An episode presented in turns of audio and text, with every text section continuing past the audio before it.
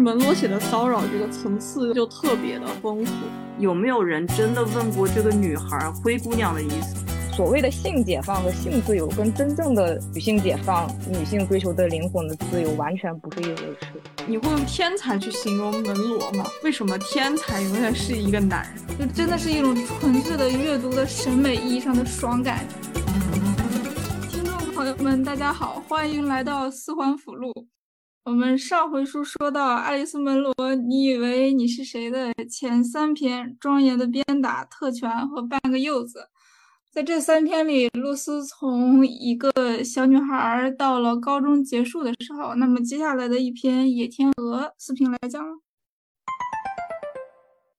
野天鹅》这篇小说在这个整本《你以为你是水》里面都是篇幅比较短的一篇。它的主要场景是发生在一列火车上，露丝她要从她的这个家乡西汉拉提到大学，然后她要第一次出门远行。露丝在火车上遇到一个老男人。然后这个老男人呢，他说他自己是牧师，但他并没有穿牧师的衣服。这个男的呢，以这个大衣和这个报纸为掩护，就把自己的手伸向了露丝的大腿，呃，对这个露丝进行了这个隐秘的这个性骚扰。露丝她一直是紧闭着她的腿的，也觉得只要她的腿不张开，这个事情就好像没有发生过。当你翻过一页的时候，门罗写他打开了这个露丝为什么会张开她的腿？协助了了这个老人去完成他这个性骚扰的。门罗自己也写，他不仅是受害者，他也是个同盟者。我的感觉是，哪怕你可以看到这个露丝，她是自己张开了腿去接受了这个性骚扰，但你在门罗的行文里面，你还是能够知道他是被伤害的。从头开始，他就说我不想这样，还是不要这样了吧。他所有都在说他的不情愿，但是他还是把腿张开了。呃，我会觉得他不想把自己置于一个受害者的角色。如果他说我不要这个行为，就会变成一个对方强迫他去做一件他不想做的事情，就变成了一个完全的加害者与受害者的叙事。在房思琪的初恋乐园里面，因为已经发生了这件事情，房思琪他没有办法让这件事情不发生。在这里，露丝开始也是这么想的：两腿如果并在一起，他就可以认为自己是清白的，就可以什么都不承认。在他打开腿之后，或者说在房思琪骗自己，就是我实际上是喜欢他的，我和他发生的是恋人的关系之后，他们试图把自己切换到另外一种叙事里面，放在露丝的情境下，就是一种性的叙事，就是我们这里发生的不是性骚扰，而是一件和。性和人的这种本性有关的东西，他张开腿之后，门罗进行的描写是火车外面路过的景色里，一些床单和毛巾经常被来擦一些私密的污渍，孩子们在校园里玩着一些下流的游戏。前边是一个性骚扰的叙事，后面是一个和人的那些基本的欲望相关的故事，而且他可能也会觉得自己的反抗是没有用的。他觉得自己说不要说这些东西又羞耻，他会很害怕惊动了其他人，然后把自己陷入一个很羞耻的这样一个场景中。为什么我们会把女性张开腿定义为一个对性骚扰行为的接受，或者定义为一个让女性陷入羞耻的一个行为？她在心理上又会受到一层伤害，就是觉得我正在经历一个很羞耻的事情。我感觉这可能是一个女性的普遍经验，就是。你好像永远是一个因为他人而确立自己的这个状态，所以我觉得露丝好像她从头到尾很多故事里讲的都是这么一件事情，就是怎么以以他者去确立自己的位置，这种很被动的这种状态还挺熟悉的。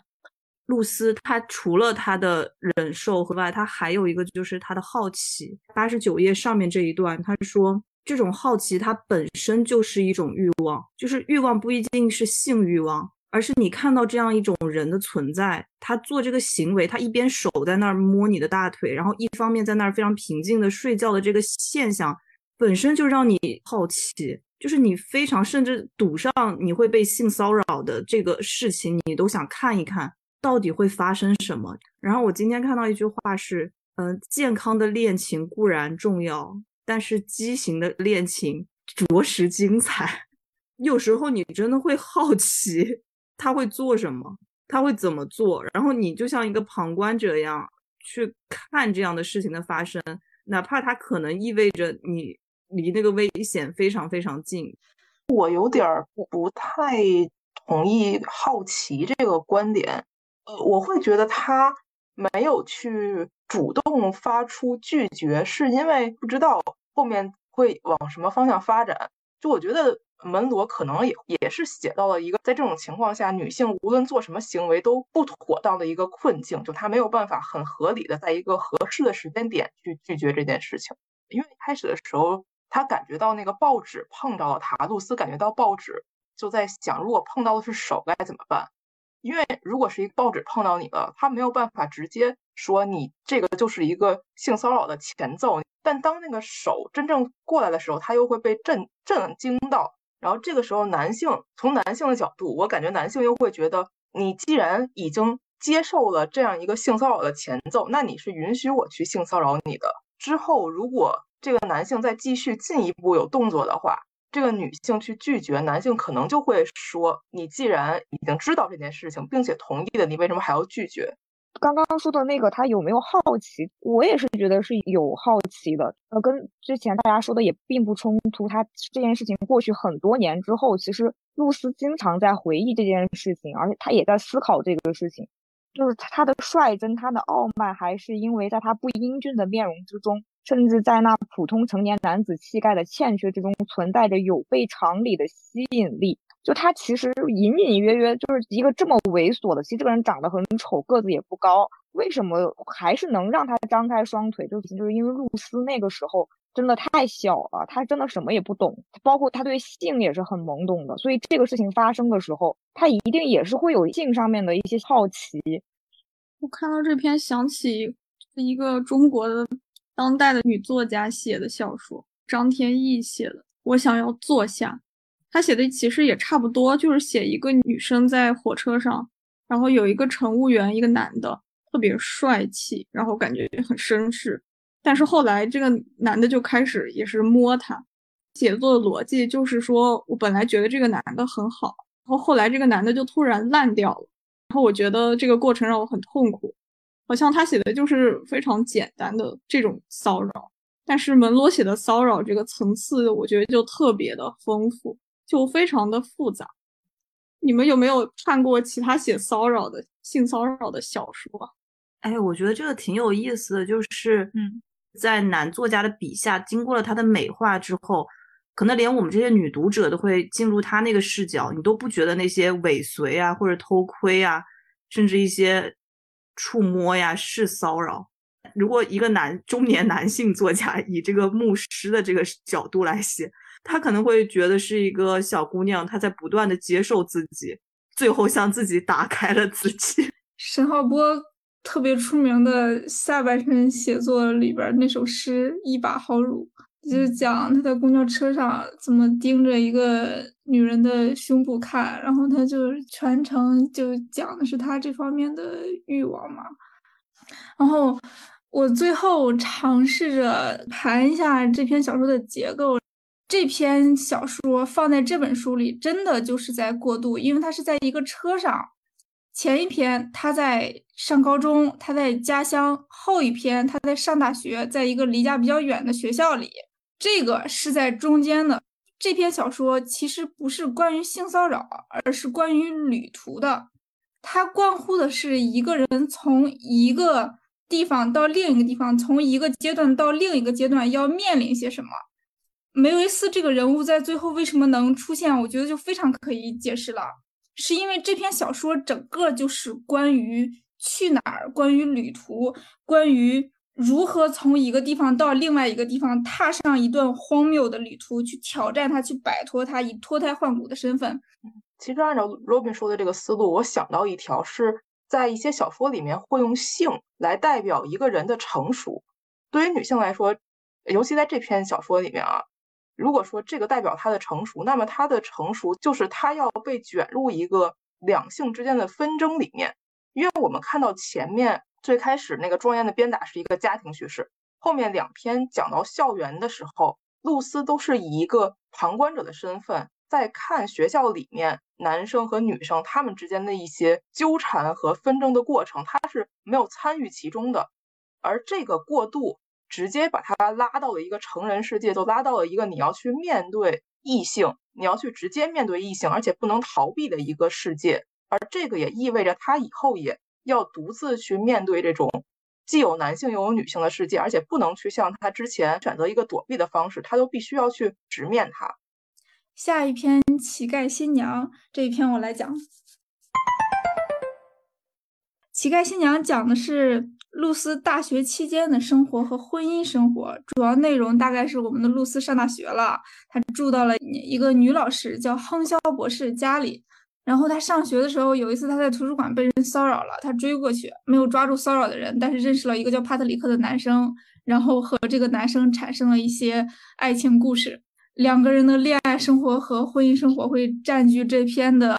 很大部分的篇幅。从这个阶段开始，他没有那种一直往上的一条路了。你在小学、中学的时候，社会环境给你的暗示是相对纯洁的、相对简单的，家庭和社会都会教育你，这个时候你要好好读书。露丝想要往前往更好的地方去完成自我成长的方法是相对单一的，但进入大学这种途径没有那么单一了。这个时候产生的问题会开始困扰露丝，所以这一篇会出现两个主要的配角，一个是亨肖博士，一个是帕特里克。亨肖博士和帕特里克就构成了露丝的自我探索的两个锚点，就是亨肖博士是一个完全的上一代的女知识分子，她构成了那个知识空间；帕特里克就构成了一个更传统的那种婚姻问题，也就是说女性通过婚姻来完成阶级跃升。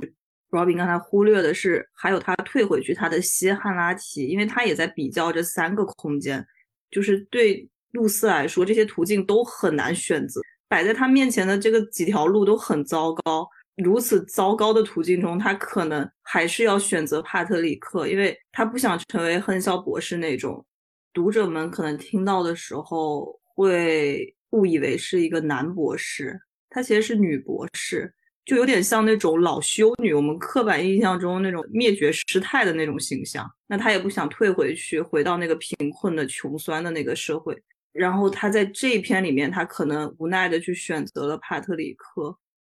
我想问一下，为什么他他没有选择亨肖博士的路？就我能看到他有一点不喜欢亨肖博士家里的那些规矩。我觉得他并没有完全排斥这个，但是他还是没有选这条路。露丝在亨肖博士家看他墙上的挂着那个照片的那一段，他是很排斥的。亨肖博士家里墙上挂着的照片全都是之前在这儿住过的女生，他们就走了亨肖博士给他们指导的路。嗯露丝看的时候显然是不愿意过那样的生活的。他还是喜欢寻求刺激，但是可能这个阶段的他有点就是好学生当惯了。我觉得这也是个男权陷阱，就是你不去做娇妻，你就一定要做一个老处女。很多女性觉得她。既然摆脱家庭这个道路，她就必须要塑造自己一个非常，就是像尼姑一样灭绝师太一样那样的形象。既然不对家庭不感兴趣，你就必须得表现出来对男人、对所有这些娱乐都不感兴趣。凭什么呢？亨肖博士也是用这种巨大的痛苦，就是孤独，来换取他脱离家庭。哦，这篇有很多值得分析的点。露丝和帕特里克吵架这一段。我觉得这一段非常有意思的是，就是露丝先是冲到他家去跟他说：“我们不要在一起，我们不要结婚了，我们分手吧。”然后第二天他在图书馆看见了他。他脑子里就突然开始想，现在可能出现这样一种画面，也就是说，他跑到帕特里克的单间，从后面抱住他，然后跟他说：“一切都没事儿，我们还在一起吧。”然后他会觉得这个画面是一种抵御不了的诱惑，他真的这么做了。当露丝日后想起并谈起他人生中这个时刻，他会说是有一种战友般的热情。战胜了他，他看到那光溜溜的弯弯的脖子就抵抗不住了。然后我觉得这个是一个非常有意思的点，就是露丝始终处在跟这这个社会剧本的离合和抗争和这种自我的思想斗争里面。我前面就概括了一下帕特里克到底是什么人，他其实是一个没有什么男子气概的。然后我觉得他可能在露丝身上是找到他缺失的男子气概，他把露丝塑造成一个需要人去。保护需要人去，嗯，就像那个乞丐新娘这个典故的国王一样去施舍的一个角色，所以他有点像把自己带入到这个国王的角色。然后我就觉得他可能在露丝身上是补上这个缺失的男子气概。他们两个的第一次的这个见面也是一个特别抓马的场景。露丝可能被一个陌生人摸了一下大腿，然后露丝就去追这个男人的时候碰到了帕特里克，帕特里克就就起来就表现的很愤怒，他还把这个场景搞得就是很浪漫，从他自己的视角出发，他觉得是一个落难少女图，我是一个骑士。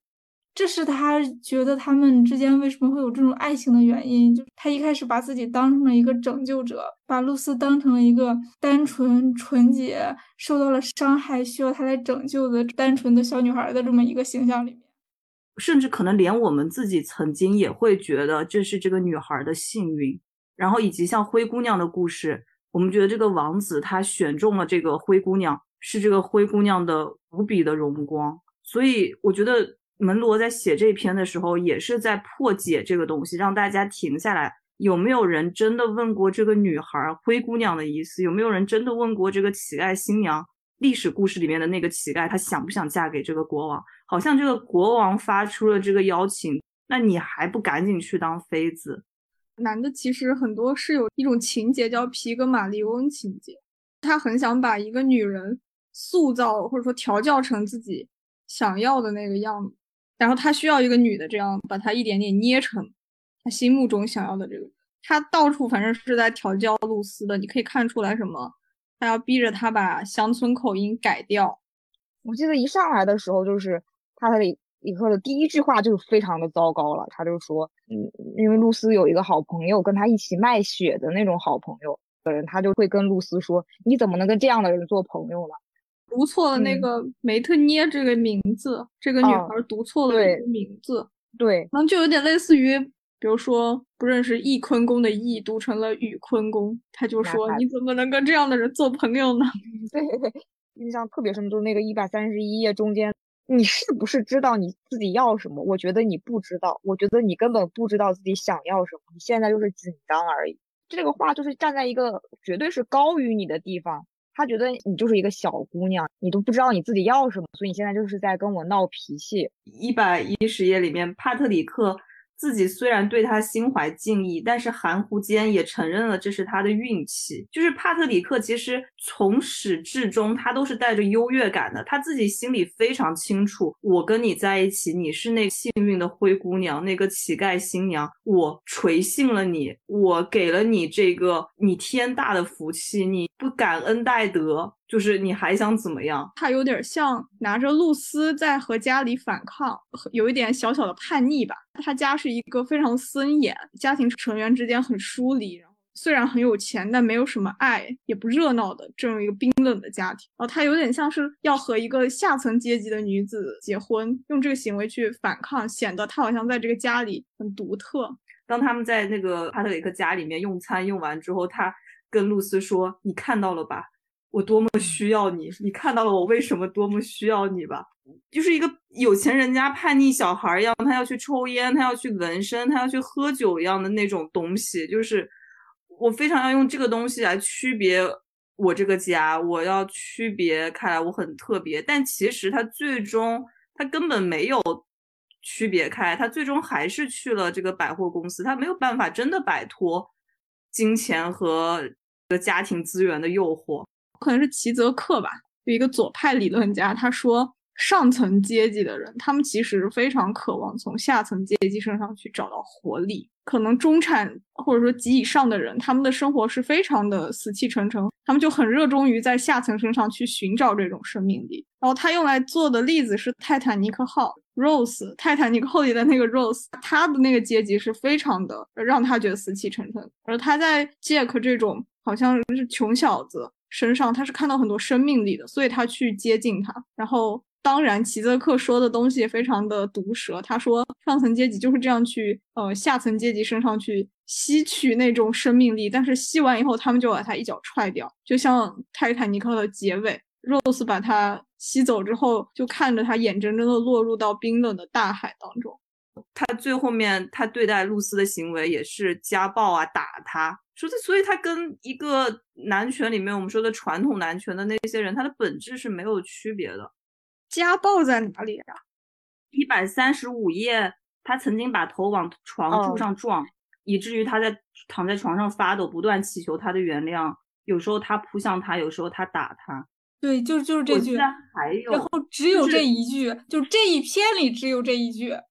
就这么大的事情，就家暴这么大的事情，他一笔带过，其他的那些活动，咣咣写给你写两页，然后家暴这件事情，他就是紧紧的把它歇在一句话里面。为什么他不会写后面的家暴，而是写他们最开始的这一次？他跟帕特里克说：“我不爱你，我不要跟你结婚。”乞丐新娘这一篇是他后面所有几年婚姻生活的一个因，就是他因为这一次他所想的内容，呃，因为我觉得我要抓住一个眼前看上去很好的生活，我不知道我未来会遇到什么样子，或者说我只有这三条路可以选，我选择了最好的。虽然说我不爱他，我宁可忍受这件事情而跟他在一起。而之后的婚姻生活中，其实这种现象他自己也说是不断的在重复的。呃，露丝不断的在想，我不爱他，我要跟他离婚。但是他面前的三条路里面，这又是最好的一条路。所以这件事情是不断的重复。露丝因为同样的原因去忍受了后面的所有事情。她其实在这个时候已经预感到了她的婚姻是不幸福的，但是他没有其他路可以选。我有个疑问，就是他不是最后写离婚了九年之后嘛？他和帕特里克重新相见，在机场。那个帕特里克对他做了一个很大的鬼脸，特别厌恶的鬼脸。我其实不明白为什么他还这么厌恶他，是因为露丝这个时候她的身份也不一样了。露丝不再是那个能够被他操纵的小镇来的女孩，她这个时候的身份是，呃，已经相当出名了。她的脸对这个国家很多人来说都很熟悉。她在做一个电视节目，然后采访各种各样的人。然后这个时候，露丝她的身份已经变成了一个非常独立的、知名的节目制作人吧。其实《窈窕淑女》里边好像也有这个情节，就是当赫本那个角色逐渐找到了自己想要做的事情，离开了语言学的那个绅士，这个绅士当时就非常崩溃，而且是由爱变恨。我觉得这个心路历程是和帕特里克很像的，就是因为我没有办法再去控制你了，而且你失去控制之后，自己成长的更好，被很多人喜欢。而我呢，还是可能还是原来那个样子。我既失去了我优秀的作品，然后我在我个人的名利圈子里面也没有说获得像你那样的成功，所以这种两相对比下就会产生一种恨意。我觉得其实就是就是帕特里克就再一次打破了露丝对于男人的幻想，对于他们的感情的一些幻想。他的里就是他们其实是互相拉扯，包括包括露丝从认识他到他们一起结婚，然后还有一个十年的漫长的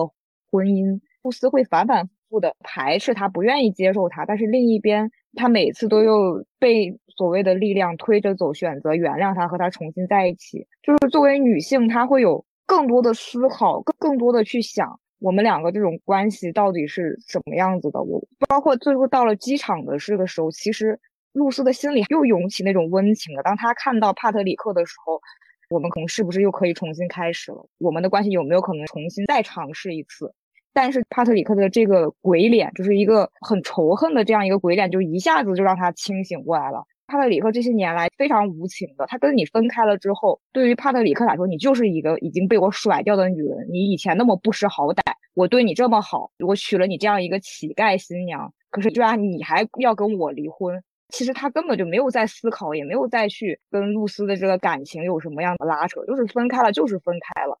我我就觉得很荒谬，为什么一个人会这样子做呢？我觉得在这儿是一个结构上的一个对比，因为我感觉就是在这儿写的这个事情和他们结婚之前的那次和好结构是一模一样的。门罗写的内容，我感觉其实也没有藏着。就是他在前面那一次他们和好的时候，他是写露丝在图书馆看到了这个男生，然后他无法自控的想象了一个画面，他轻轻的跑到帕特里克的单间，从后面抱住他，然后两个人和好。他们离婚多年后，就也写了一句这样的话。他又有了那种同样的感觉，这就是他注定要在一起的那个人。由于某种魔法，可能还是某种招数，他们会开始找到对方，他们会找到对方，信任对方，而开始这一切，他需要做的就是走上前碰碰他肩膀，给他个惊喜，给他一点幸福。然后是什么打断了这次的复合呢？是帕特里克回过头来给了他一个这个表情。可能呃，很多女生，包括我，我只知道我不想要什么。我觉得露丝好像也有点这种感觉，我不想要什么，但是她真正想要什么，她这一本书都是在去找这个东西。他确实他的很多行为是被推着走的，包括他跟帕特里克不是一个那种完全的那种我们很理想中的那种女权斗士，但是他不想当妻子。我觉得很多女性她根本就不会有这些意识的。就露丝还是一直很清楚，她对这个是有一个很清晰的判断。她有说他在跟帕特里克结婚的那一天，他就知道他一定会跟他离婚，就是他一直在等着那天的到来。包括他每次出轨，每次出轨结果也不太好，但是他每次也还是很坚强的继续往前走。这个露丝还是挺有力量的。对，我倾向于是觉得他也在找。几篇的过程中，他也在一个不断的试图去确立的过程中，可能确立了一半，可能确立了百分之三十，可能确立了百分之八十，但革命可能还没成功，但统治已经在努力了。这样，我觉得很重要的是，因为我们看到了女性视角，我们看到了露丝的心里话，所以我们才能够看出露丝的这个主体性。门罗一直把女性的这个心声，就是特别特别直白了。我觉得他就写出来了，我不爱你，我不爱你，我求你了，不要让我嫁给你，把心声说的非常非常明确了。我觉得我们要反思，就是为什么女性的心声如此强烈，如此明确，都已经喊出来的程度下，这个女生她还是不得不进入这个秩序当中。我觉得这是最可怕男权秩序最可怕的东西，就是你明知你不愿意。你还是进入了，这也是很多很多女性的一个可能在我们生活中的困境。对，所以我觉得这也是文学活动的意义，就是现实生活中非常可能存在一个露丝，她在做这些事情的过程中，她可能是没有主体性的，因为我们也看到露丝在整个社会男权社会的文化里面，她是没有主体性的。但是门罗给了她这个主体性，然后女性读者在读的时候，我们在阐释的时候，也给了她主体性。就是这样的活动，它不断的在重复的话，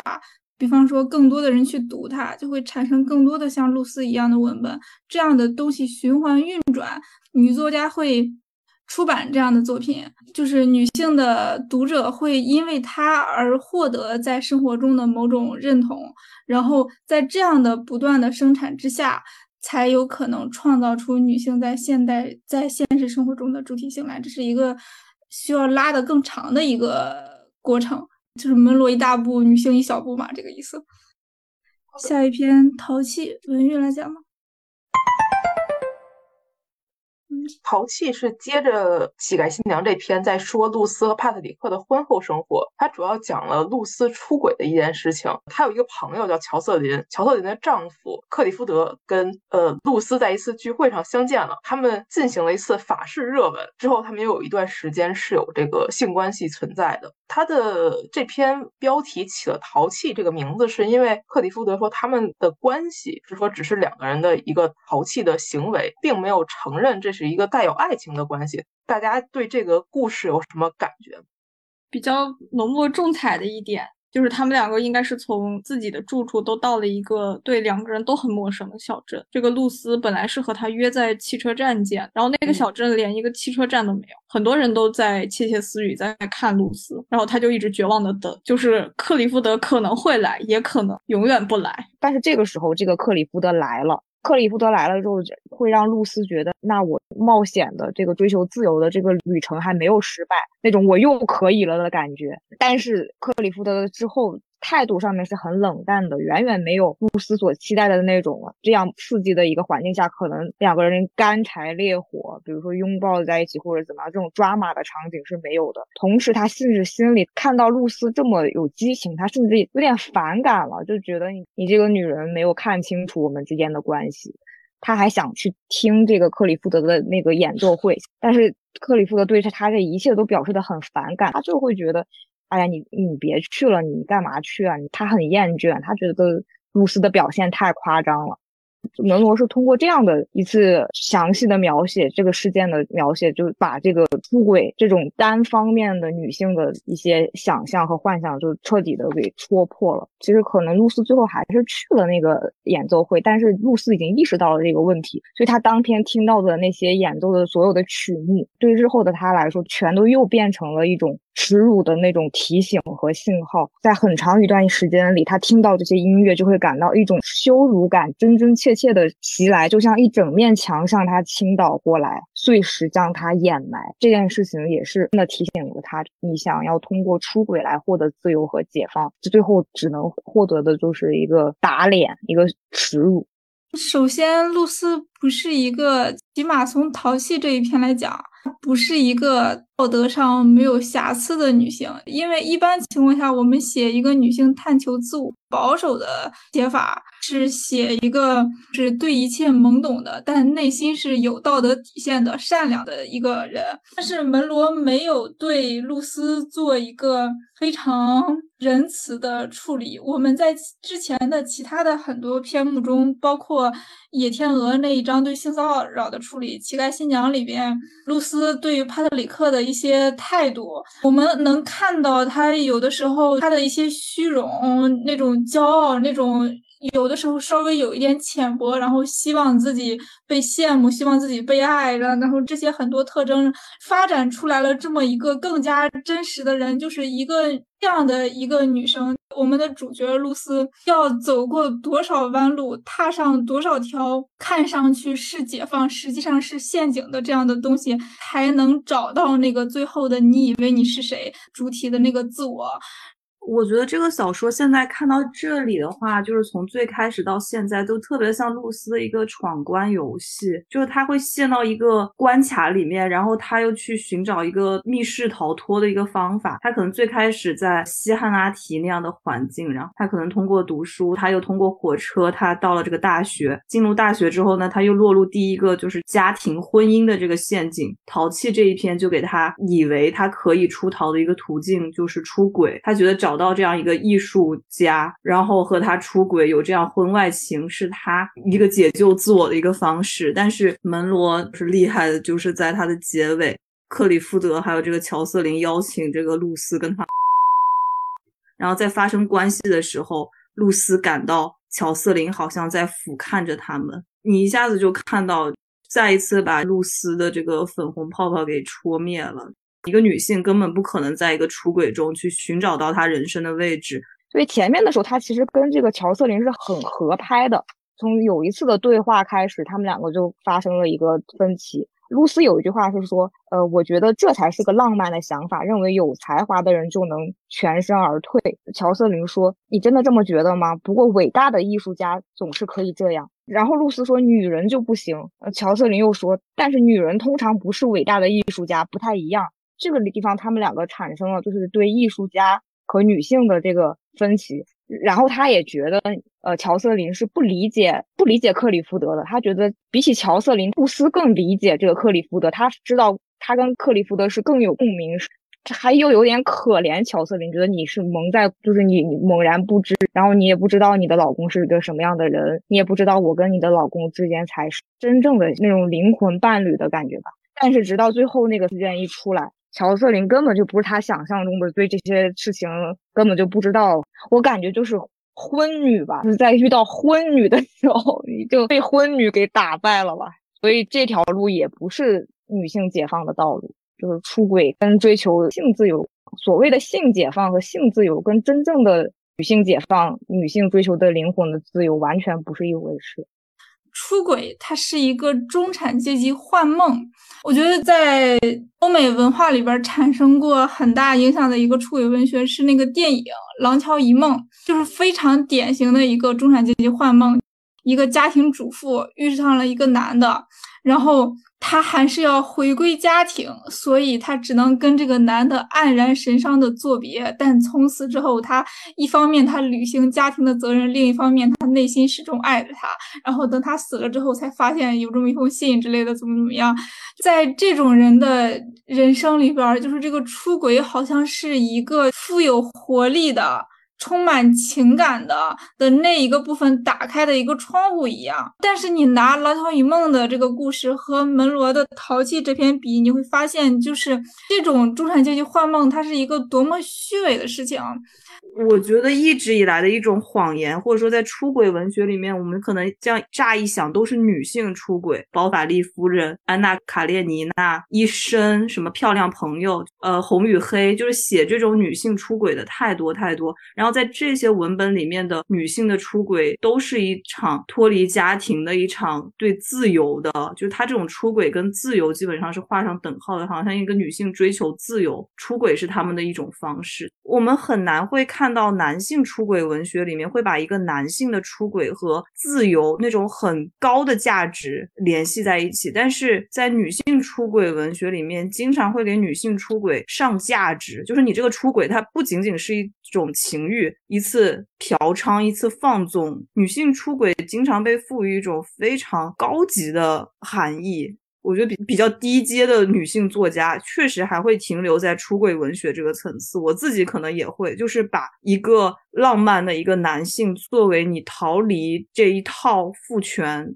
制度、家庭制度、婚姻制度的一个出口，但是我觉得门罗特别厉害，也特别狠心的是，他把这个东西也给你撕破掉，告诉你帕特里克不是什么好东西，这个克里夫德、沃伦斯基那些浪漫的艺术家的这些出轨对象，同样不是什么好东西。当你在整个的一个系统性的男权文化里的时候，你是不能通过某些个体的具体的行为。来获得这种解放的。如果你身在这个系统里，而你是男性的话，那你出轨是艳遇；如果你身在这个系统里，而你是个女性的话，那你出轨的话，你是露丝，你是即使你身份高一点，你也是查特莱夫人。你无论做什么，当这个系统把你当做性客体的话，你做的任何在性方面寻求解放的努力，都是会把自己客体化的。你说，如果用一种非常两极的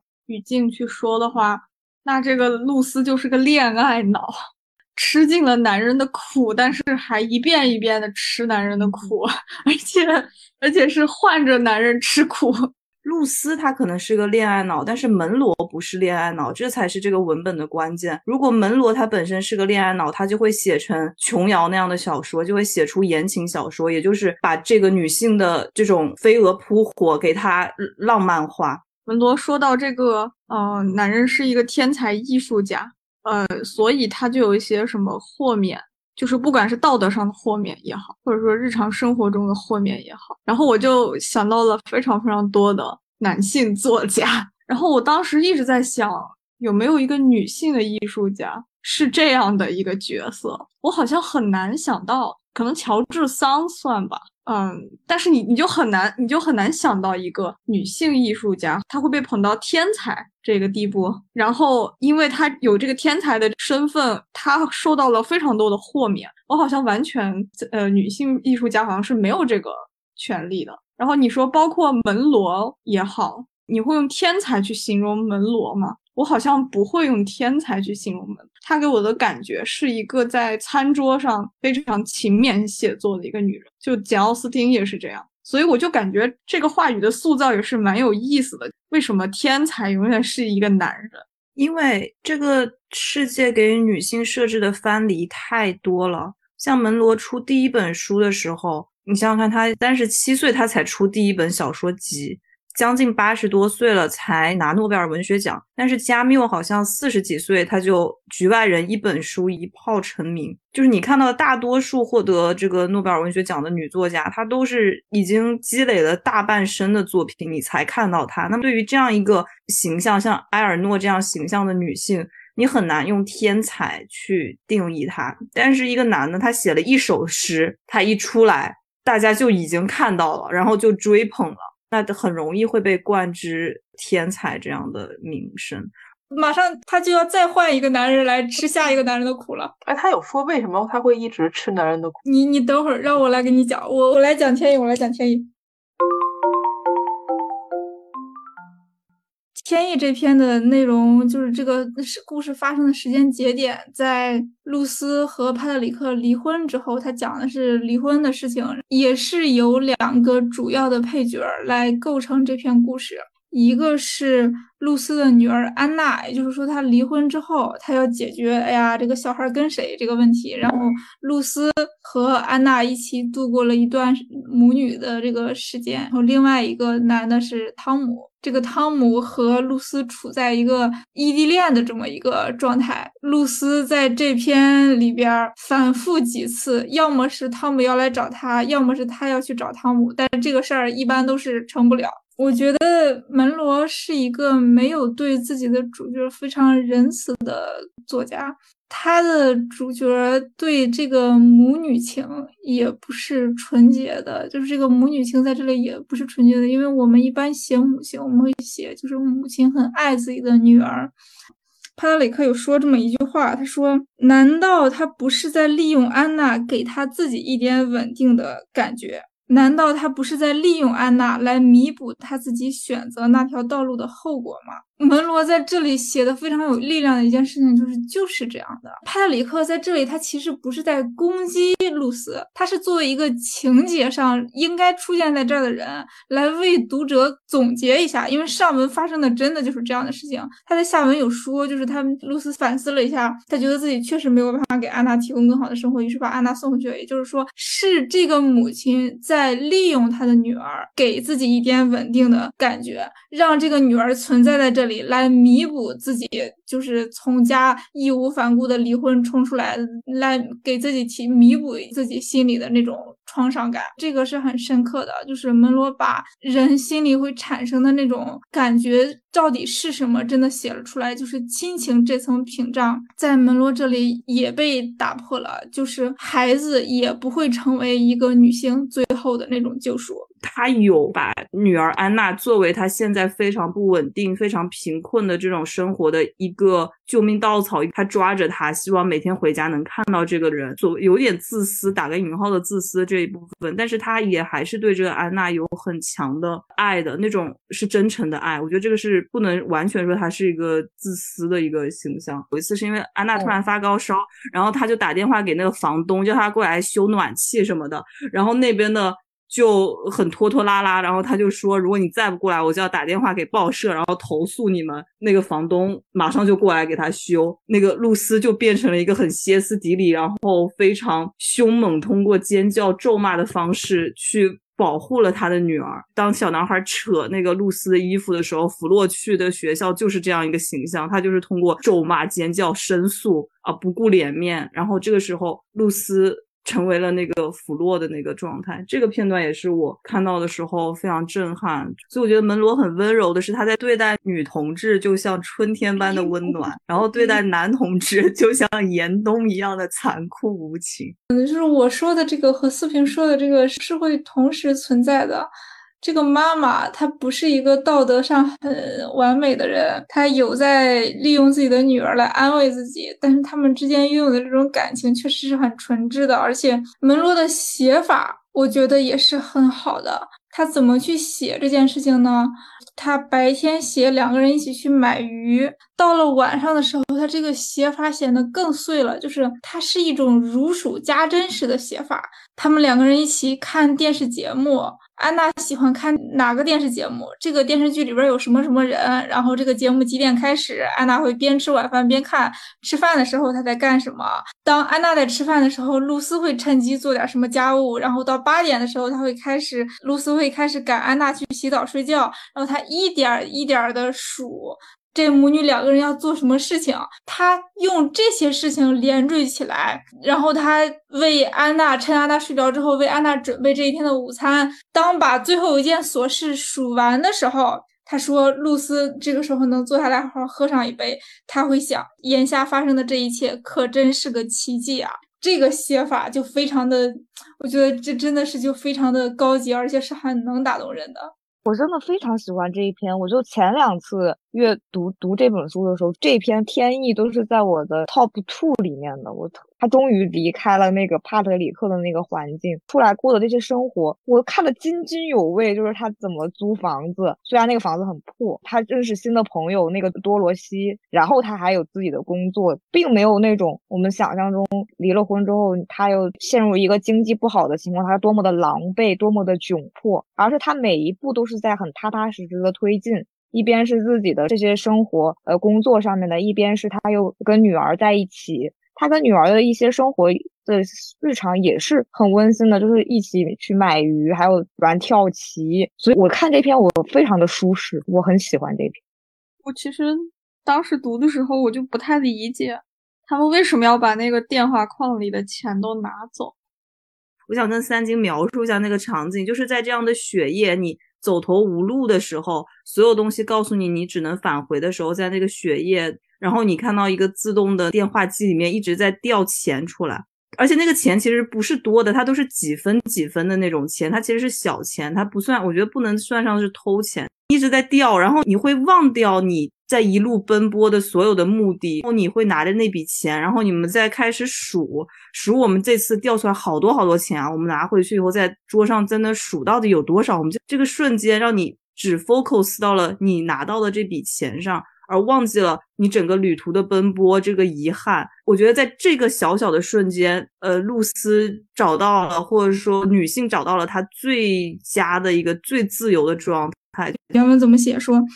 那是在山坡上的深夜，他们在租来的厨房里度过了目眩神迷的时光。它是突如其来的奖赏，那遗世的旅途，这捡来的幸运。在这少有的一段时光，这少有的几个小时里，露丝能够发自内心的说，她并不处于过去或者未来，处于爱情或者任何人的掌控之下。她希望安娜也一样。